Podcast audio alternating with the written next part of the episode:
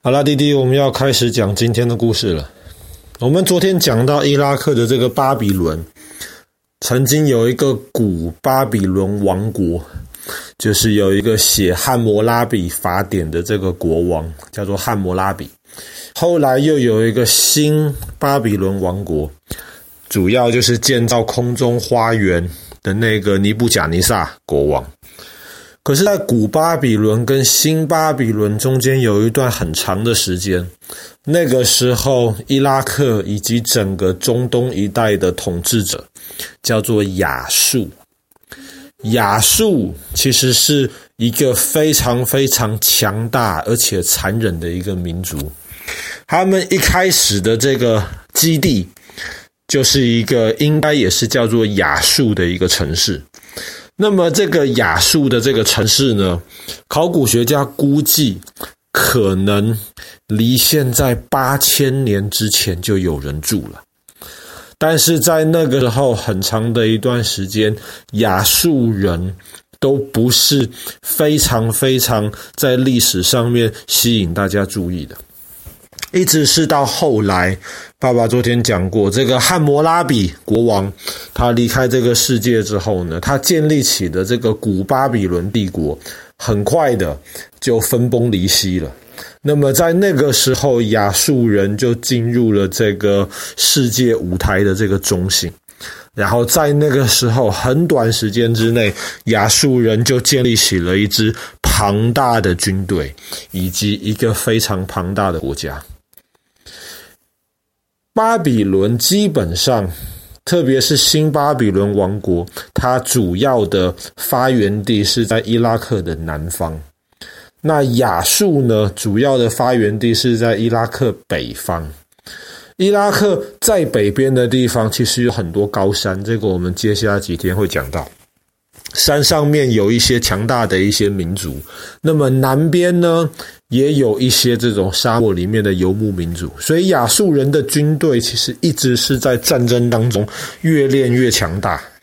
那么，因为他们常常打仗，造成了亚述人在历史上面很有名的非常非常残忍。他们的军队常常打仗的时候，就是三光原则。什么叫三光原则？就是要烧光，要抢光，要杀光。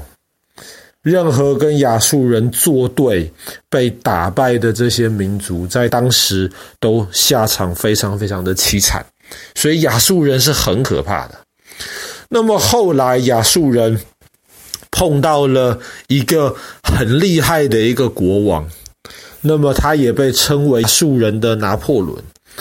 那么他叫做西拿基利，西拿基利这个国王呢，后来就把亚述人的首都建立在了一个很庞大的一个城市，这个城市非常有名，就叫做尼尼微。尼尼微这个城市据称非常非常大，圣经里面有一本书叫做约拿书。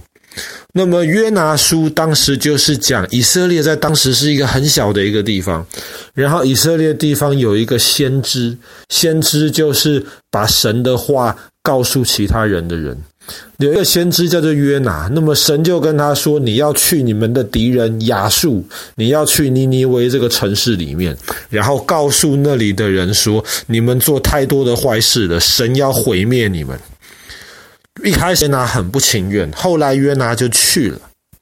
他去了之后，他也没有想到说他这样子一个陌生小国家的一个城市里面来讲这种你们的城市这样子的消息。约拿想说大概没有什么人会听，可是没有想到呢，约拿讲的话。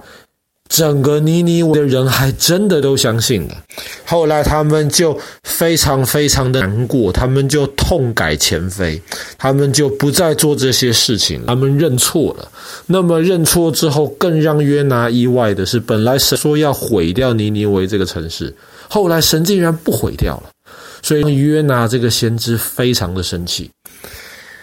当时在约拿书里面就记载，尼尼维是一个很大的城。你要走三天才能够走完。那么，这个曾经强大的这个尼尼微城，建立在离现在可能四千年到五千年之前。可是后来，后来尼尼微这个地方似乎就没有人知道在哪里了，在历史上面就消失了。可是因为圣经上面约拿书的记载。其实圣经还有很多其他关于尼尼微的记载，比方对尼尼微，他就有说：你们这个城市作恶多端，所以最后神还是要惩罚，要消灭这个地方，所以这个地方就会变成荒地，没有人知道。在历史上，尼尼微就真的变成荒地了。但是，因为它曾经是亚述大的首都，曾经是历史上面有一段时间人口最多城市，而且约拿书讲的这么夸张，要走三天才能走完的大城市，怎么可能？没有人相信的。一直到一百五十多年前的时候，有一个法国的考古学家，他其实从小就对尼尼微非常非常感兴趣。可是没有人知道尼尼微到底在哪里。后来他就研究圣经，特别研究约拿书这个地方，然后他就跑到了伊拉克去。他根据他对圣经的认识，他就走到了今天伊拉克的北边，有一个城市叫做莫索尔。莫索尔在这个幼发拉底河跟底格里斯河这两条大河的附近。他就走到了那一边之后，他那个时候就。根据他的做的功课，他就判断了墨索尔外面有两个造型很奇怪的山丘，其中一个山丘，当地人说这个就是当时约拿的坟墓。他就觉得说，嗯，尼尼围城应该是在这两个山丘的这块地方。可是当地的人不让他在山丘上面挖，他就只能在山丘附近的地方挖，但是什么都没有挖到。过了几年之后，有一个英国的考古学家，同样的，因为没有其他的线索，唯一的线索只有圣经，至少在那个时代是这样。他就从圣经上面也是在研究跟尼尼微有关的线索，他也得到了跟法国考古学家一模一样的答案。他也跑到墨索尔外面去，也认定了这两个山丘。可是基本上还是什么都挖不到，一直是直到当地在中东。当地有一些考古学家，他们也开始感兴趣。那么，既然是当地人嘛，后来他们就在其他这些欧洲国家的考古学家的支持之下，他们就开始了挖那两座山丘。结果越挖，他们越兴奋，因为他们还真的挖出了尼尼微城的遗迹。最有名的，他们挖出来的是尼尼微的一个城墙。的遗迹，他们挖出来之后吓了一大跳。他们发现这个城市的城墙可能有四十八公里那么长，四十八公里。这个在四千年，可能是五千年。大概可能没有五千年，大概可能四千年左右吧。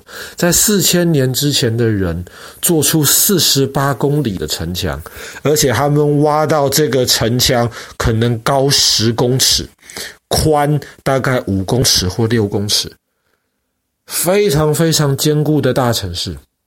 那么，既然这么大的城墙，走三天才能走完，听起来就没有这么夸张了。之前。历史学家、考古学家从来不相信的，直到这个城墙的遗迹被挖出来，大家才发现，哎呀，真的走三天才能走完，这个有可能是真的。后来他们就沿着那个城墙附近的地方继续挖，结果挖出来越来越多宝物。他们后来挖到了曾经亚述的一个国王，他有一个图书馆，在那个时候还没有发明纸。那个时候，亚述人甚至也还没有想到要在动物的毛皮上面把文字记录下来。那个时候，亚述已经有文字了。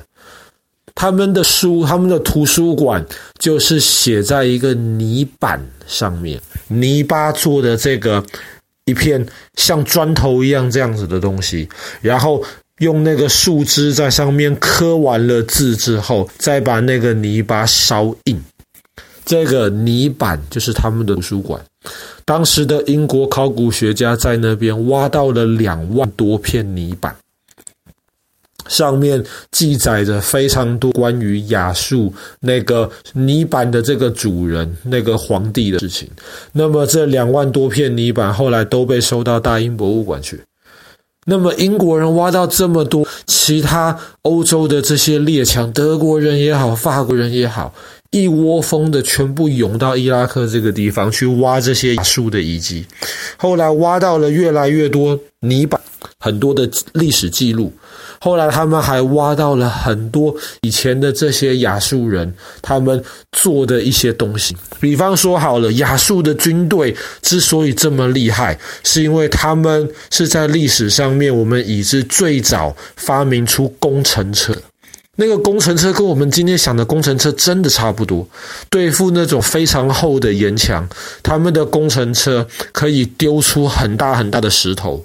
他们还有另一种工程车，是很大的那种木头，直接去撞城墙。那个跟欧洲后来中世纪用的那些工程车的概念是一模一样的。除了工程车之外呢，亚述人还是已知最早，他们发现可以骑在马上来打仗。在他们以前的人，马都是拿来拉一种有轮子的车子，人站在车子上面去打仗。但是那个其实速度慢，而且车子容易翻。可是亚述人直接就坐在马上面去打仗，这样子人骑着马，速度非常快。这样子来在战场上面包围敌人的时候非常非常好用，所以挖出了越来越多的遗迹，才发现亚述人原来这么厉害。只是后来就像我们昨天讲到的，亚述这个国家实在是太残暴了。结果后来呢，亚述周围的一些人，特别是南边的加勒底人，就起来打败了亚述，然后就建立起了这个新巴比伦帝国。这个就是我们昨天讲到的故事。好啦，那么我们今天的故事就讲到这边。从伊拉克的北边挖出来的这个尼尼维的遗迹，那么现在也是伊拉克的这个世界文化遗产。